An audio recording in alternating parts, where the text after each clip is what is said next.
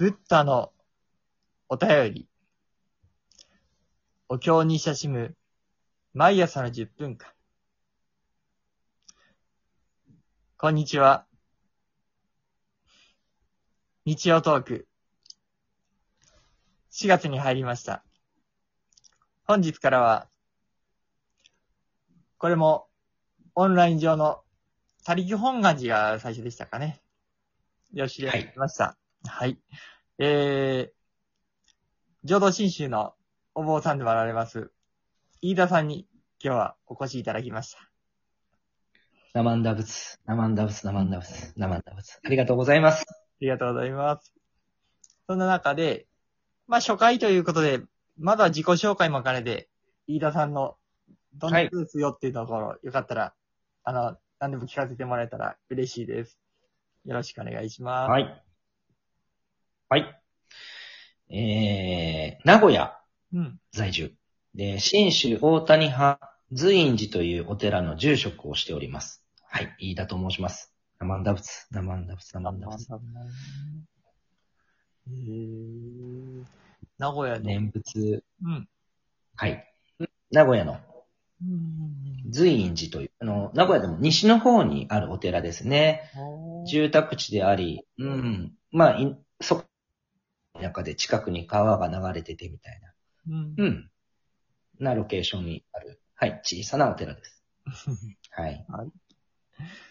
あの、お尚とも、あの、お尚、まあ、杉浦くんって言ったりかな。杉浦くんとも一緒に他力本願寺の立ち上げというところにた関わっておられたり、あの、妙法会ですよね。震災にはい311のところでの活動を通していろいろ出会いがあったんだなということも、あの、思うんですけれども、よかったらそこら辺はい紹介していただいてもよろしいですか、あ、今の流れの話ですね。うんうんうん。妙東へ、そうですね。そこをきっかけで杉浦さんとか、あの、佐藤良樹さんとか、知り合いになったんですけれども、うん、震災きっかけで僕、あの、念仏に出会わせていただいて、で、そうですね。それから、月日経ち、七回忌のタイミングで、あの、そう、そのご法事というかね、七回忌を僕がしたいっ。ていう話をしてたら、良樹さんや杉浦さんが、あ、そのタイミングでやるなら一緒になんかできることないでしょうかっていう絡みから、うん、その妙東へっていうのを名古屋で、あ、名古屋の妙東へのオーガナイズをさせていただいたって感じですね。は。はいい。あのー先ほどちょっと、震災きっかけでまたお念仏と出会われたということもおっしゃってくださいましたけど、そこのところは聞かせてもらっても。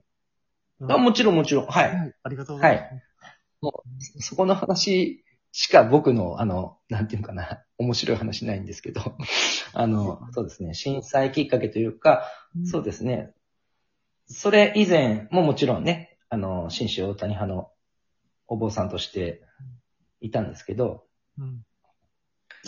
いろいろね、勉強したり、うんうんしても、仏教がわからんというか、新宗がわからん。うんそんな感じの中で、友人に念仏するだけでいいんだよっていうことを聞いて、あーああ、そうって言って真に受けてうん、念仏をする日々をしてたんですよ。ただ念仏してても何にもならんわっていうことだけには気づけて、うん。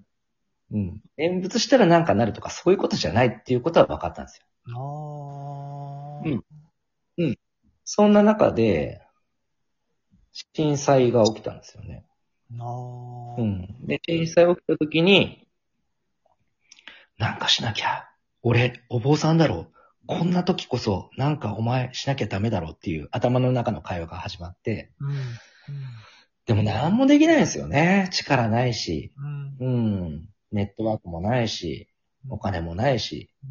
まあ、そこそこ全部あるんですけど、そこそこあっても、そのそこそこでね、あの、何か解決することもないし、っていう自分の無力さというか、何にもできなさ加減に気づきながら、2日経った3月13日の朝に、うん。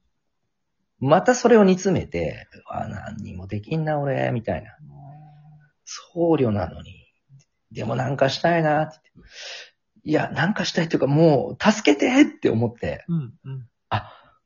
救われる、救われる？何かあったら念仏、あ、な、なんとなく念仏、ナマンダブって、つぶやいたか、出たか、わかんないんですけど、それを聞いたんですよね。その時に、うん、耳に聞こえたんですよ。ナマンダブツって。自分が言った声か、自分じゃない声かわかんないですけどね。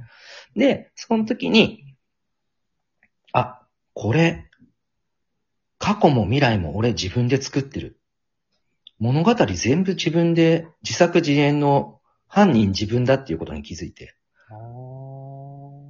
全部なんとなくわかります。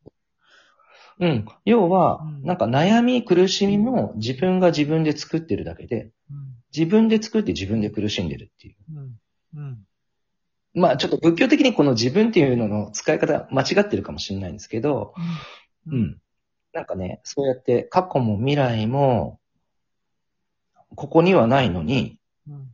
苦しんでたなって言って。うん。うん。で、その瞬間、ナマンダブを言った瞬間か聞いた瞬間かわかんないんですけど、ナマンダブしかなかったんですよ。ナマンダブシうわ、すげえと思って。あそう。ナマンダブしかないんですよ。ナムアミダブツ、ナマンダブ。というか、その言葉か、その響きか、わかんないけど、とにかく、思考が全部飛んだんですよね。あー。うん。うん。うん。考えなくナムアミダ仏だけが僕だったんですよ、その時。うん。あ、これだなと。うん。もう思った瞬間にちょっともう自分に戻ってるんですけどうん、過去未来は全部自分で作ってる。で、ナマンダブって言った瞬間に救われるっていうのは、あ、そうか、ここが浄土だと。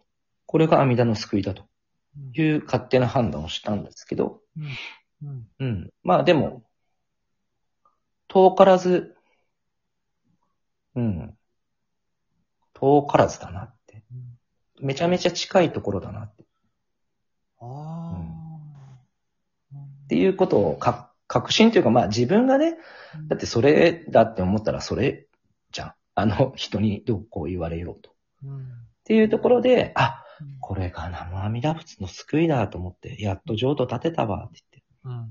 もちろん立てたけど、戻るんですよ。あの、日常に、釈迦に。うん。でも戻る地点はここだなっていうことが分かって、念仏したらすぐそこに戻れるっていう。で、僕がね、今主催してる今心サロンっていううん、その今ここっていうのも、うん。まあ、お浄土という意味で、うん。今ここっていうのは、ずーっと今ここなんですけど、人生の軸にはないんです人生の軸にはない。よ。うん。うん人生の軸には今ここがないんですよ。ああ、はい。どういう感じなのか。失礼いたします。